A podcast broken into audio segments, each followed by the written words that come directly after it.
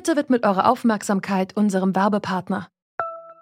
Die Suche nach geeigneten Mitarbeitenden kann viel Zeit in Anspruch nehmen, muss sie aber nicht unbedingt, denn man kann sich helfen lassen. Zum Beispiel mit den Premium-Stellenanzeigen von Indeed, denn damit wird eure Stellenanzeige in der Suche sichtbarer und Bewerberinnen und Bewerber werden schneller auf euch aufmerksam. Indeed schenkt euch jetzt 75 Euro Startguthaben für eure Premium-Stellenanzeigen. Klickt dazu auf den Link in den Show Notes. Es gelten die AGB.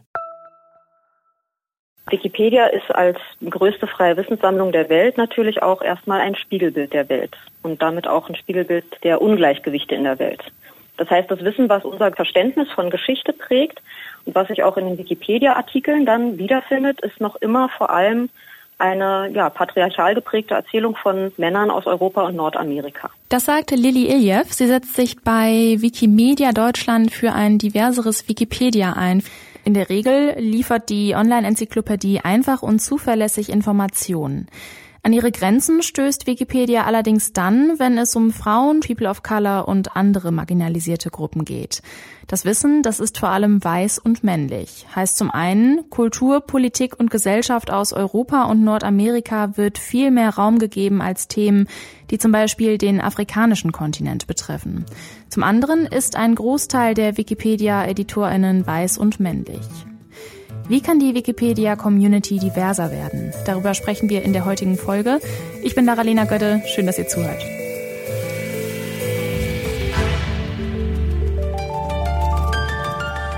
Zurück zum Thema. Kolumbus hat Amerika entdeckt. So steht's auf Wikipedia und das ist natürlich totaler Quatsch, weil vor Kolumbus auch schon Menschen dort gelebt haben, nur waren die halt keine weißen Europäer. Das ist nur ein Beispiel für Eurozentrismus auf Wikipedia. Das bedeutet, dass die Artikel aus europäischer Perspektive geschrieben werden. Darüber hinaus gibt es auch über bedeutende Frauen und People of Color weniger oder weniger ausführliche Artikel. Neu ist die Kritik an Wikipedia nicht, aber inzwischen gibt es immer mehr Gruppen und Netzwerke, die das ändern wollen. Zum Beispiel die Initiative Who Writes History. Daniela Brugger ist Künstlerin und Initiatorin des Projekts und hat unter anderem an einer Schreibwerkstatt mitgearbeitet. Sie erklärt mir, was es damit auf sich hat. Hallo, Frau Brugger. Hallo, guten Tag.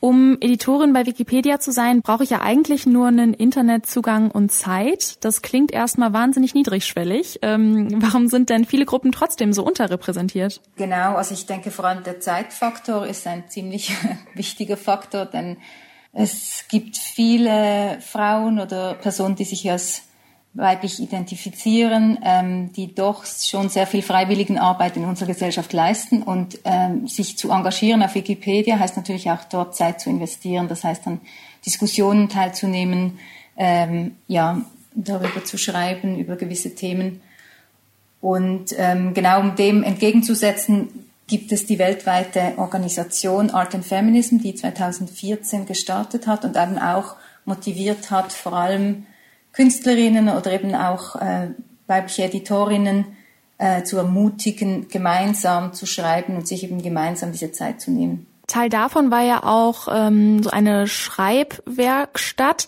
Mich würde mal interessieren, wer da so alles hinkommt. Also sind das Menschen, die gerade erst anfangen, für Wikipedia zu schreiben, oder sind das EditorInnen, die sich einfach einen geschützten Raum wünschen? Es braucht sicher Leute, die schon Erfahrung haben, die ähm, natürlich auch Wissen weitergeben können und dann ist aber sicher auch immer Ziel, neue Schreibende dazu zu holen. Das heißt, ähm, das kann themenspezifisch sein. Ähm, unsere Gruppe arbeitet hauptsächlich rund um Kunst und Feminismus und da dann spezifisch einen Nachholbedarf äh, oder eben gewisse Lücken in der Geschichtsschreibung aufzufüllen. Das wäre dann ja so ein Lösungsansatz, dass man sich einfach irgendwie trifft und da gemeinsam drüber diskutiert und sich auch gegenseitig unterstützt. Aber es gibt ja auch noch so diese Struktur von Wikipedia, die mir jetzt so als Außenstehend auch relativ undurchsichtig erscheint. Was müsste sich denn an dieser Wikipedia-internen Struktur ändern, dass es halt niedrigschwelliger wird für marginalisierte Gruppen? Wikipedia ist eine community-basierte äh, Plattform, das heißt wirklich, so wie anfangs gesagt, grundsätzlich hat jede Person mit eigentlich einem Internetanschluss und äh, die Möglichkeit zu editieren, also einen Account anzulegen und mitzumachen und dann Teil von dieser Community zu sein. dahinter liegt die Wikimedia Foundation, das heißt, das ist wie so eine, das ist der Verein dahinter, die stellen einfach Infrastruktur und Technik zur Verfügung. Des Weiteren ist in dieser Community gibt es so eine gewisse Credibility im Sinne von, je mehr oder je länger man dabei ist, desto mehr kann man auch mitreden in Diskussionen. Und deshalb sind wir jetzt auch von Who Writes History. Wir haben seit 2019 starten wir ein Netzwerk oder haben ein Netzwerk gestartet, das eben diese verschiedenen Gruppen verbindet im deutschsprachigen Raum, die eben mit diesem Interesse zu mehr Diversität gemeinsam arbeiten wollen, dass wir uns auch gegenseitig in diesen Diskussionen und auch technischen Änderungen stützen können und mitdiskutieren können.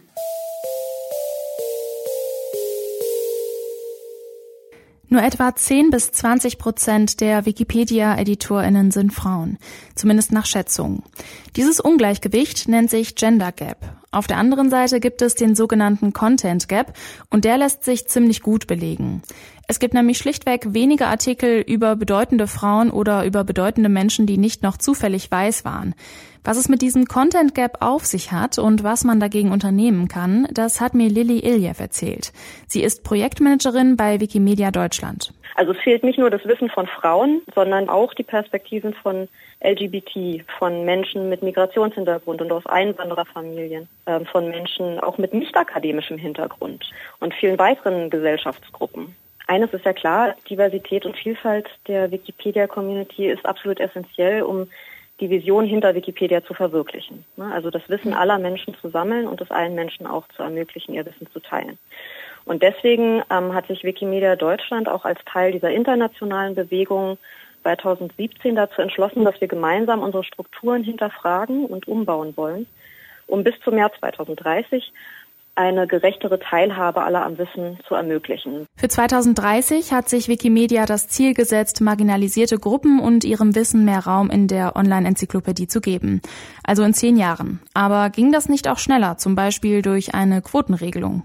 Naja, also Wikipedia unterscheidet sich ganz fundamental von anderen Strukturen wie ja, etwa Facebook, sage ich mal, oder anderen Plattformen, weil es hier keine übergeordnete Instanz gibt, die so etwas einfach einführen kann.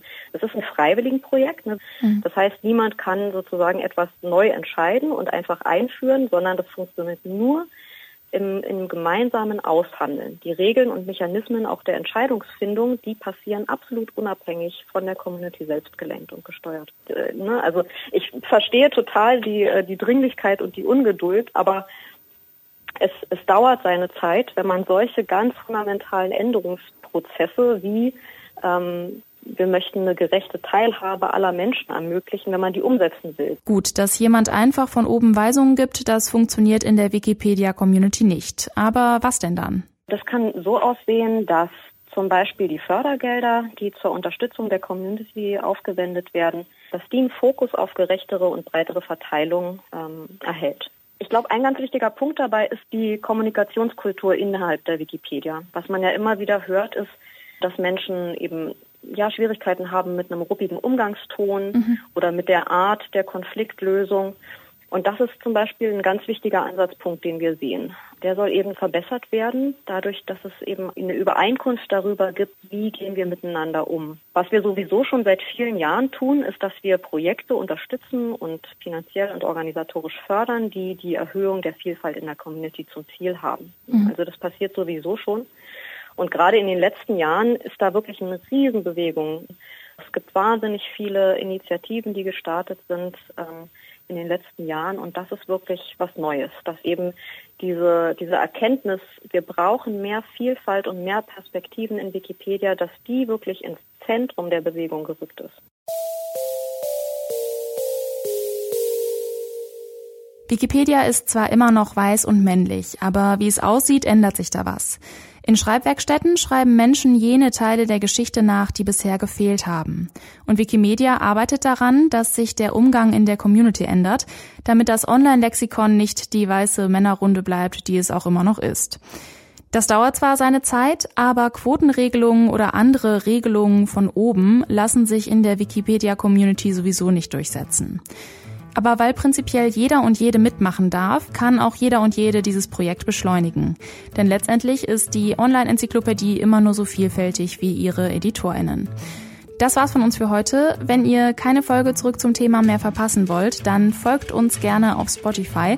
Da sind wir jetzt auch in eurem Daily Drive zu finden.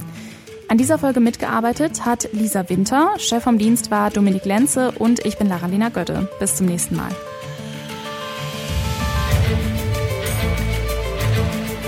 Zurück zum Thema vom Podcast Radio Detektor FM.